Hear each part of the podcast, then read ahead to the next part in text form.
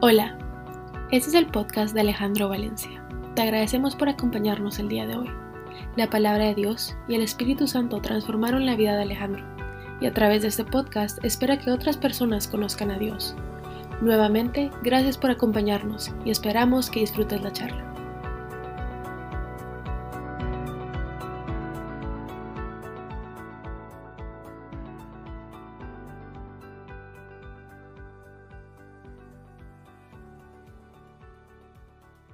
Antes de, empezar. Esta va a ser, primero que todo, es, un gusto saludarlos nuevamente, estar aquí reunidos y ver que, que buscamos a Dios con constancia. E, es algo que alegra muchísimo mi corazón. De verdad los quiero muchísimo y aprecio el apoyo incondicional que nos han prestado por este último año y medio. Eh, esta va a ser la última reunión de este año. La próxima reunión la tendremos eh, y empezamos en el 2022, en enero 12, que creo que es el, miércoles, el segundo miércoles de enero. Y pues sin darle más rodeo, yo creo que más de una vez hemos escuchado la expresión que dice, a ver a qué árbol me arrimo y que la sombra me cobije. Y yo creo que la mejor manera de poder experimentar nuestra fe es hacer lo que Jesucristo hizo. Él vino fue a amar al mundo. A eso vino. Y nosotros debemos amar incondicionalmente, pero es algo que es muy, muy, muy difícil.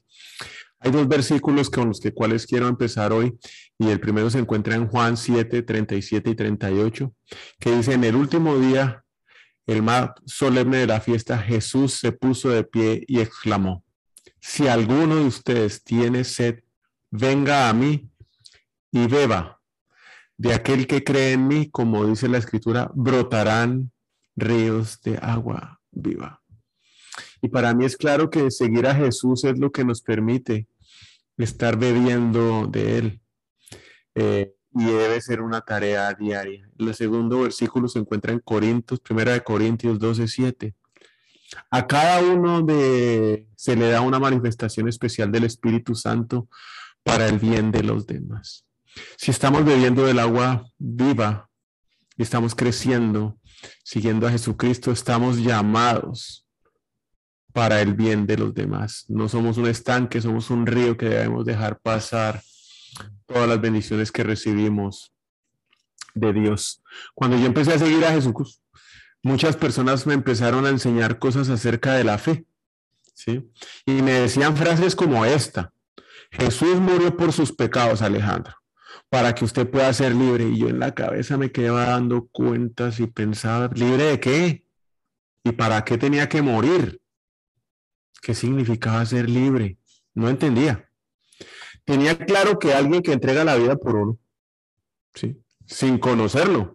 eso sí es un acto de amor extraordinario, de todos modos, y seguía sin entender. he venido aprendiendo a través de los últimos años acerca de Jesús y del cristianismo sin intentar hacer, llegar a ser un teólogo, pero sí intentando al máximo, y esto fue en los últimos dos años, porque el primero nada, intentando ser cada día más parecido a Jesús, siguiendo su ejemplo y como él vivió.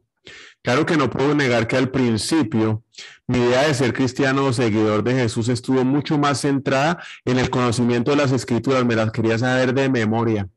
Me quería volver un teólogo, estudiando a fondo la naturaleza de Dios y sus atributos, y eso sí, queriendo compartir, como lo hago hoy con quien se dejara, el hecho de lo que Dios había hecho en mi vida. Pero, obviamente aquí está la gran diferencia, quería que los demás vieran cuánto y claro, usar frases como las de que Jesús murió por tus pecados estaban en mi hablar diario y eran recurrentes. Seguía perdido. Y mi decisión había sido en ese momento arrimarme a la sombra del árbol equivocado. Quería conocimiento, pero para poder ser reconocido por lo que sabía. Me di cuenta con el paso de los días que ese tipo de persona en la cual yo me estaba convirtiendo no conectaba con absolutamente nadie. Es más, me alejaba de aquellos con los cuales yo les quería compartir la palabra de Dios. Había hecho en mi vida que se alejaban porque efectivamente lo único que parecía yo era un recitario de frases bíblicas y cristianas que no decían absolutamente nada de, de fondo. cuando lanzaba las frases lo que veía es que la gente automáticamente se distraía y el interlocutor se colocaba en una posición defensiva sobre una posición que ya tenía determinada. Hoy en mi diario vivir, como lo hago aquí o como lo hago en la oficina con mis amigos de hace muchos años, como ahí está don Jorge Triana de Bogotá manejando en el tráfico, no sé, son 30, 35 años de conocernos. Y los nuevos amigos, incluso cuando voy en la iglesia, intento hablar claro y pelado, como lo hago intencionalmente, no usar ninguna de esas frases, intento hablar tan claramente como para mí sea fácil entenderme, porque sé que lo más fácil es que también que todos aquellos estén en alrededor mío también lo puedan hacer. Pero lo que más me impactó de esa persona en la que me estaba convirtiendo es que me di cuenta que no estaba siguiendo el ejemplo de, de Jesús y mucho menos de la manera como él vivió. Sabía mucho de la Biblia, pero no daba nada de amor. Estoy seguro de que Dios entiende que nosotros necesitamos más que un libro de sabiduría y frases de información privilegiada para entenderlo a Él. Dios nos dio la Biblia, pero adicionalmente a que nos dio la Biblia para que nosotros lo pudiéramos conocer, él se volvió un ejemplo, se hizo hombre y vino a vivirla. Él decidió nacer, experimentar un dolor de muelas, un malestar de estómago, fatiga, discriminación, exclusión, opresión, desamparo, pobreza, y el listado puede seguir mucho más largo, como también experimentó gozo, risas y fuertes amistades. Él sabe claramente lo que vivimos. Jesús durante sus años aquí en esta tierra y su vida humana modeló y nos mostró cómo es el modelo de lo que es amar. Básicamente Él es el modelo de lo que es amar. Y lo que es amor, Él es amor. De una manera que ni estudiando, comiendo libros y así recitemos todos los versículos y damos cuánta en YouTube podamos, vamos a aprender lo que es o comprender lo que es amor. Él no solamente vino a hablar de las maravillas del cielo y de la eternidad, sino también nos vino a sanar y a curar aquí y ahora, como lo hizo antes. El amor encontró su camino para encontrarnos. Básicamente es lo que me pasó a mí para que así nosotros encontremos camino hacia los demás y podamos compartir ese amor que hemos recibido. Él nos dijo que siguiéramos su ejemplo para dar vida a los demás, a los amigos, a las personas allegadas, con cualquier persona que nos relacionáramos, para que estas personas que no conocen a Jesús por medio del amor pudieran llegar a entender que es estar sostenido y soportado con amor, sin importar cuál sea la circunstancia. Jesús vivió su vida eh, a una manera que nos dice y nos enseña todo acerca del amor. Difícilmente podemos comprender el amor sin experimentarlo y sin experimentar el amor que Dios nos da.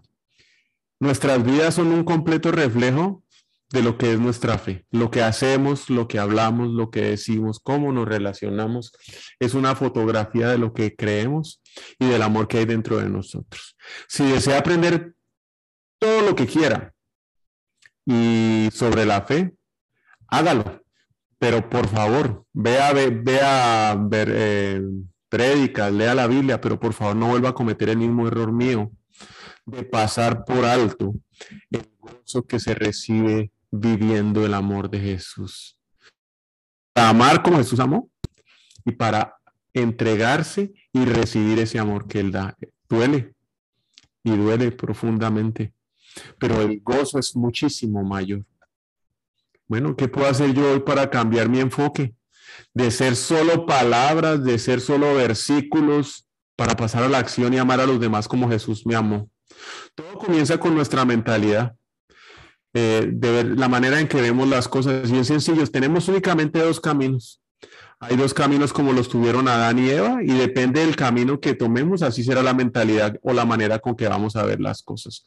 La misma decisión que tuvieron Adán y Eva, la tenemos hoy nosotros, frente a nuestras narices y todos los días de nuestra vida. Porque es que absolutamente todos buscamos a Dios. Entonces la manera con la cual yo me acerco a Dios básicamente se vuelve mi decisión. ¿Cuál de los dos caminos quiero tomar? Y para poder entender estos dos caminos, pues nos vamos a remitir a la segunda historia de la Biblia. La primera historia de la Biblia la encontramos en Génesis, que es la creación.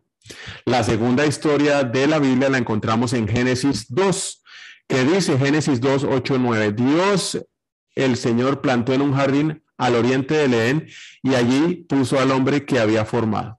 Dios, el Señor, hizo que creciera toda clase de árboles hermosos, los cuales daban frutos buenos y apetecibles.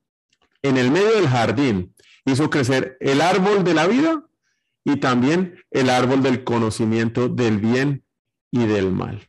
Y tenemos que tomar una decisión. ¿A qué árbol nos vamos a arrimar y de qué árbol vamos a comer?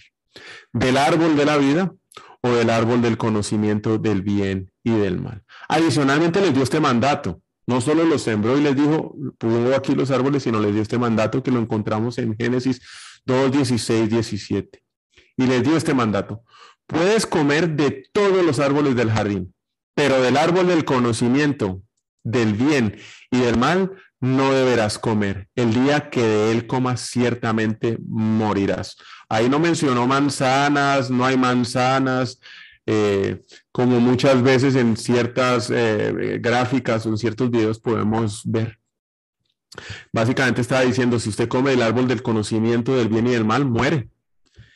Vamos a la historia número 3 de la Biblia, Génesis 3, 17. La serpiente era más astuta de todos los animales del campo que Dios, el Señor, había hecho. Así que le preguntó a la mujer, ¿en verdad que Dios les dijo que no comieran de ningún árbol del jardín? Mire lo hábil que es esa serpiente. Podemos comer de todos los frutos de los árboles, respondió la mujer. Pero en cuanto al fruto del árbol que está en medio del jardín, Dios nos ha dicho, no coman de ese árbol, ni lo toquen, de lo contrario morirán. Pero la serpiente le dijo a la mujer, eso no es cierto, no van a morir. Dios sabe muy bien que cuando coman de ese árbol, el árbol del conocimiento del bien y del mal, se les abrirán los ojos y llegarán a ser como Dios, conocedores de todo el bien y de todo el mal. La mujer vio que el fruto del árbol era bueno para comer. ¿Cuántas veces nosotros tomamos decisiones pensando que son las mejores y terminamos metiéndonos es un tiro en la pata?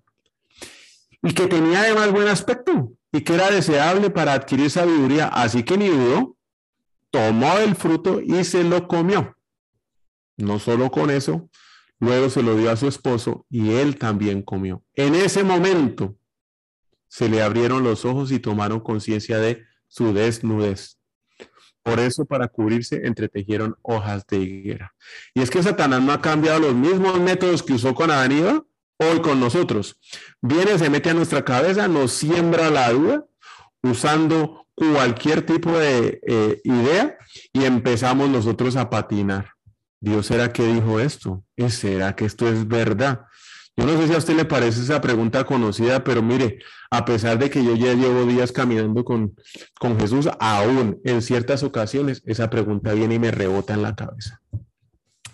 Es que además el hombre no se queda ahí. Nos presenta lo que es malo como si fuera bueno. Comer de ese árbol los hará mejores sabrán qué es bueno y qué es malo. Van a ser mucho mejores, serán como Dios, podrán decidir qué hacer con su vida, con su cuerpo. Si usted se siente bien, pues es que entonces está bien. Además, ¿quién lo va a saber? Gócelo, disfruto, disfrútelo, la vida es solo una. Y yo no sé cuántas otras cosas más nos vienen a la cabeza, pero lo que sí pasa es que cuando Eva tomó la decisión de comer del árbol del conocimiento y del, del bien y del mal, yo creo que ella estaba pensando que estaba haciendo lo correcto. Vuelvo y reitero, ¿cuántas veces usted y yo hemos tomado decisiones que nos saben después a cacho? Porque pensamos que eran las decisiones correctas. Porque nos dejamos mover por la emoción. No tuvimos la cabeza fría para reflexionar y mucho menos la sabiduría para ir a buscar en la palabra de Dios si efectivamente la instrucción estaba ahí. Y en ese momento en que ella comió, como a usted y a mí nos puede haber pasado, y además lo compartió porque arrastró no solo a, a, Adán, sino a todos nosotros detrás, cambiaron su manera de pensar y su manera de ver las cosas. Y vuelvo y leo este versículo que es impactante. En ese momento se le abrieron los ojos y tomaron conciencia de, su desnudez. Yo no sé si recuerda la última decisión equivocada que tomó y qué fue lo que sintió cuando se dio cuenta que había metido las patas. Eche cabeza. Y que seguramente fue esta, de, eh, de hoy paso del desayuno hasta ahorita debió haber tomado más de una. Vaya manera de saber si nos estamos comiendo o nos estamos acercando al árbol equivocado. Perdemos automáticamente nuestra inocencia ¿Y sabe de qué nos llenamos? De vergüenza. Y ahí viene el enemigo a meternos las cucarachas en la cabeza de ella. Dios no lo quiere, y menos su mujer. ¿Y qué van a pensar sus hijos? ¿Y su jefe? ¿Y sus amigos? No, no, mejor quédese callado. Y nos obliga a aislarnos. Si no estamos comiendo el árbol correcto, esto es lo que vamos a sentir cuando obramos. No sé si usted tiene oportunidad de pensar cuál fue el mayor gozo que recuerda usted tener. Piensa un segundo, recuérdelo. Y lo más posible es que haya sido un acto de amor incondicional. ¿Sintió vergüenza en ese momento? Cierto que no, porque es que a mí también me pasó y a mí me pasa. Yo creo que la respuesta es no, porque también me ha pasado. Y aquí les cuento varios indicadores que nos que, nos sirven y que me han servido a mí para saber cuándo estoy comiendo el árbol equivocado y me estoy volviendo teólogo, religioso o repartiendo Biblia a diestra y siniestra. El primero dice, haga más para llegar a Dios. Son obras. El árbol del conocimiento nos dice que debemos hacer más, que mis obras me acercan a Dios, que es por mi esfuerzo, mis contactos, lo que yo sé, que todo lo debo hacer yo y no depender de nadie, que estudie más, que ore más, que mire más prédicas, ¿sí? Que me debo saber todo de memoria, que es lo que yo haga, lo que me va a acercar a Dios. El árbol de la vida, por el contrario, dice, Jesús ya hizo todo el trabajo por usted. Lo único que usted tiene que hacer es abra su corazón y reciba a Jesús. Ah, pero ahí seguimos nosotros buscando en las obras la manera para acercarnos a Dios. Juan 5, 39, 40 dice, ustedes estudian con diligencia las escrituras porque piensan que en ellas hayan la vida eterna. Me quemé las pestañas. Voy por la cuarta lectura de la Biblia entera.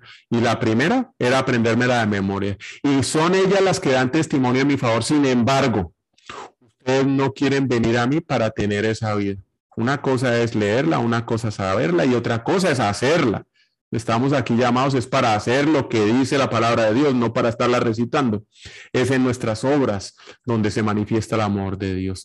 La segunda, mm, el segundo indicador de gestión para saber que estamos comiendo el árbol eh, equivocado es ganar la aprobación de Dios. El árbol del conocimiento del bien y del mal dice que, mm, que pienso que Dios está bravo conmigo, básicamente.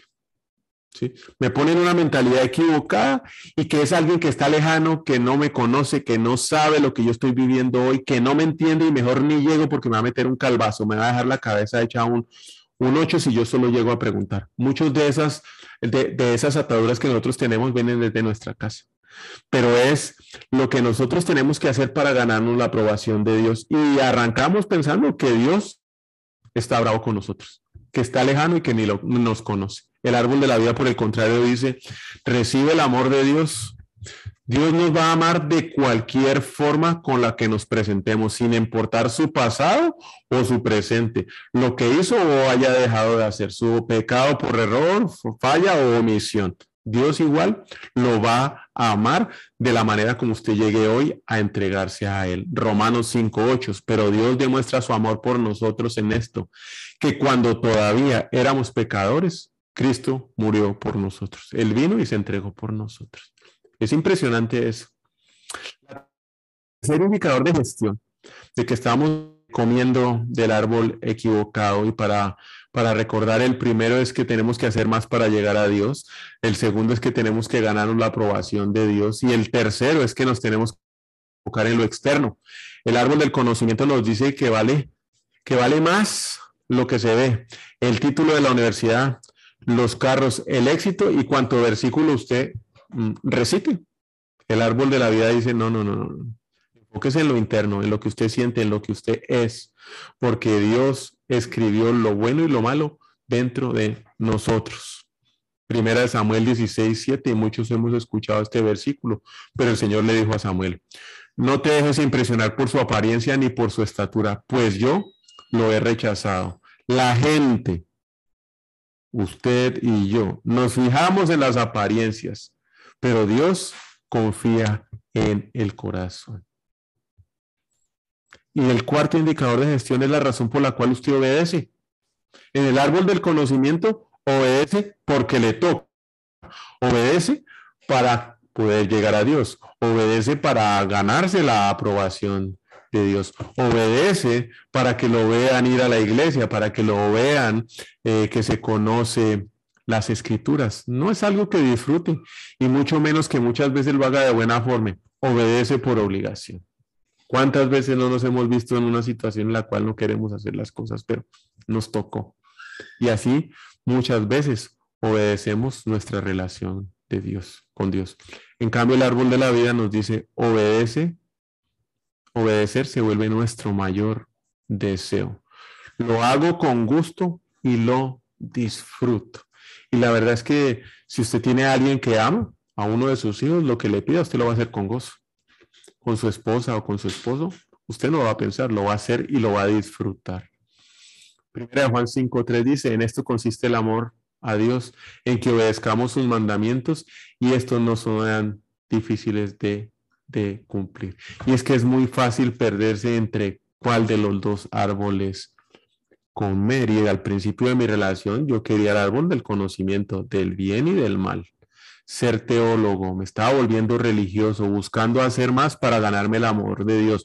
Muchas veces me llegué a sentir que no valía o no merecía el amor de Dios. Así pudiera recitar todo el libro de Génesis de memoria, enfocado en lo externo, queriendo que todo el mundo a mi alrededor pudiera ver lo que yo sabía y cumpliendo solo por cumplir, porque había muchas cosas que yo no quería hacer. Y el amor, ¿saben dónde estaba? Brillaba por su ausencia. Yo no sé si usted alguna vez se ha sentido así. Yo sí. Es más, estaba enfocado en cada día ser más teólogo. ¿Y el amor? ¿Qué es eso? Pero bueno, ¿y cómo hacemos para cambiar? Y dejar de comer del árbol que no nos hace bien y nos mata y comer del árbol de la vida. Y adicionalmente, que ese árbol se vuelva nuestro mayor deseo. Y hay tres cositas que mi vida sí ha marcado. El primero es enamorarme de Jesús enamorarme de quién es Él y enamorarme de lo que Él hizo por mí. Jesús no es una organización, no es una religión, no es un edificio, no es si estado en Vida Real, Guatemala, en Lakewood, eh, Houston, en su presencia, Bogotá. No, no, no, eso no tiene nada que ver con eso. Jesús es una persona, no es teología. Él es mi amigo, Él es mi hermano, que con amor se entregó por mí para salvarme. No me juzga, me entiende, me protege, me guía, me guarda, me entiende, porque Él vivió y sufrió y gozó como lo puedo estar haciendo yo hoy. Es una persona como usted y como yo, pero que es perfecto y que nos va a recibir tal y como nosotros somos. Y cuando uno recibe el amor de Jesús, no quiere dejar de recibirlo. Y está completamente enamorado de él. Además que no es estático, esto es un constante crecimiento. Todos los días estoy más enamorado de Jesús. Si ustedes me aman, obedecerán mis mandamientos. Juan 14, 15. El árbol del conocimiento dice, no, no, pruébeme a ver si usted me ama. Pruébeme a ver si usted me ama. ¿De qué estoy hoy? ¿Del árbol de la vida o del árbol del conocimiento? Segunda de Corintios 5, 14. El amor de Cristo nos obliga, porque estamos convencidos de que uno murió por todos y por consiguiente todos murieron. Aquí obedecer se vuelve un gozo, un placer. ¿Puedo cumplir mejor los mandamientos de la Biblia? Si solo busco enamorarme de Dios en lugar de intentar estar obedeciendo todos. Mi único objetivo, mi único enfoque debe ser cada día estar mucho más enamorado de Jesús. La segunda es responder al pecado con vida. Aquí todos pecamos, no hay uno que no lo haga. Todos fallamos y todos hacemos cosas que a los demás les molesta. Que nos demos cuenta es una cosa muy diferente. Generalmente no nos damos cuenta de lo que hacemos que a los demás nos molesta. Siempre o la mayoría de las veces nos damos cuenta de lo que a nosotros nos molesta que otros hacen. Ah, y ahí estamos listos para responder. ¿Con las patas o con amor? ¿De qué manera usted responde? Sencillo. Piense en el último acto que le molestó. Ahorita antes de sentarse en esto. ¿Cómo respondió? ¿Respondió a la manera de Jesús? Una pregunta sencilla para ver cómo estamos. ¿Qué hubiera hecho Jesús en el problema que acabó de tener usted? Solo revíselo. Páselo por ese filtro. ¿Qué hubiera hecho Jesús? Juan 3:17. Dios no envió a su Hijo al mundo para condenar al mundo, sino para salvarlo por medio de él. ¿Quién es usted para andar juzgando el error del otro? ¿Es que acaso usted es perfecto? Yo no lo soy, pero ahí ando de mula, juzgando a cuanto se me atraviesa. Y viene a mi mente la historia de la mujer adúltera que es llevada a Jesús y de la manera en que Jesús respondió. Cuando se la llevaron ahí, que vieron, debieron haber montado toda una película para agarrarla haciendo lo que estaba haciendo, se la pusieron frente a Jesús y Jesús escribiendo en el piso. Bueno, pues tire la piedra al primero de ustedes que no ha pecado. Y sigue escribiendo. Y al rato levanta y le pregunta a la mujer, ve, ¿y dónde están todos los que le iban a tirar la piedra? Ella contesta, no, aquí no hay ni uno ahora. Pues él le dice, yo tampoco la voy a juzgar, mija. Ahora váyase y no peque más. Y esa es la manera como Dios obra en nuestras vidas. Él no viene a juzgarnos, si viene a guiarnos con amor. Tres, guardar nuestro corazón para no volver, no volver aquí a comer del árbol del conocimiento es que vivimos pegado a ese árbol. Es más, estiramos la mano y ahí le podemos meter el, la, la, a la fruta. Lo tenemos de vecino y fácilmente podemos comer de él. Y la verdad es que la historia de la humanidad es larga y terrible. Es una terrible historia del hombre tratando de querer algo más que Dios, pensando que lo hará feliz. Y esa frase no es mía, la escribió un señor que se llama C.S. Lewis. Todos andamos buscando en esta terrible historia de la humanidad algo que nos haga feliz mientras no sea Dios, hasta que lo encontramos, porque ya después no vamos a querer soltarlo. Y vamos siendo inútiles, dejando de juzgar a los demás y respondiendo con amor. Primera de Juan 5.2. El que tiene al Hijo tiene la vida. El que no tiene al Hijo no tiene la vida. Ahí está claro. El único que nos motiva a vivir una vida de amor donde lo único que salga de, nuestras, de nuestro corazón, por medio de nuestras palabras y nuestras acciones, sea el amor, es Jesús. No hay otra cosa. Yo conozco de Jesús por medio de las escrituras, pero de nada me sirve conocerlo si no vivo conforme a su ejemplo. Y lo sé porque lo hice por mucho tiempo. Y aquí vamos a terminar con 1 Corintios 13, del 1 al 3. Si no tengo amor, de nada me sirve hablar todos los idiomas del mundo. Y hasta el idioma de los ángeles. Si no tengo amor, soy como un pedazo de metal ruidoso. Soy como una campana desafinada. Si no tengo amor, de nada me sirve hablar de parte de Dios y conocer sus planes secretos. De nada me sirve que mi confianza en Dios me haga mover montañas si no tengo amor. De nada me sirve darle a los pobres tengo. De nada me sirve dedicar mi cuerpo y alma a ayudar a los demás si no tengo amor. Y vuelvo y reitero que la mejor manera de expresar nuestra fe es hacer lo que Jesús hizo por nosotros.